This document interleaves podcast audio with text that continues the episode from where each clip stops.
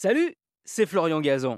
Dans une minute, vous saurez quelle expression populaire on doit à la cathédrale Notre-Dame de Paris. Ah ouais Ouais, une expression que l'on utilise quand on en a assez de patienter et qu'on commence un petit peu à s'énerver. Vous voyez laquelle? Non? Bon, justement, un peu de patience. Je vais tout vous expliquer et surtout ce que Notre-Dame de Paris vient faire là-dedans. Ah ouais? Ouais, nous sommes en l'an de grâce 1160. L'évêque de Paris, Maurice de Sully, décide de construire à la place de la cathédrale romane existante, devenue trop petite hein, vu l'augmentation de la population de la capitale, une autre bien plus vaste et de style gothique. La première pierre de Notre-Dame est ainsi posée trois ans plus tard. C'est le début d'un chantier long, très long, très très très long, qui s'achèvera en 1345, 182 ans plus tard. Autant dire que Maurice de Sully ne l'a pas vu fini de son vivant.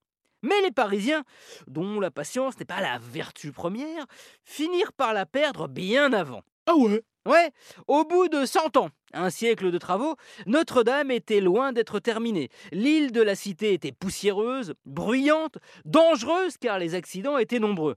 Les habitants se plaignaient. Déjà 100 ans et la cathédrale n'est toujours pas finie.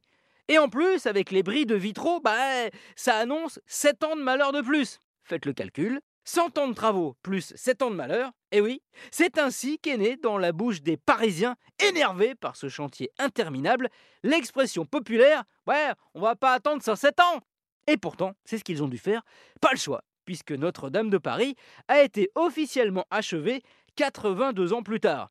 Je vous rassure, hein, suite à l'incendie d'avril 2019, on n'aura pas à attendre 107 ans pour profiter à nouveau de la cathédrale, puisque normalement, elle rouvrira en 2024 pour les Jeux Olympiques à Paris. Et elle sera alors belle. C'est un mot qu'on dirait inventé pour elle. Merci d'avoir écouté cet épisode de Huawei, qui n'a pas duré 107 ans. Retrouvez tous les épisodes sur l'application RTL et sur toutes les plateformes partenaires. N'hésitez pas à nous mettre plein d'étoiles et à vous abonner. A très vite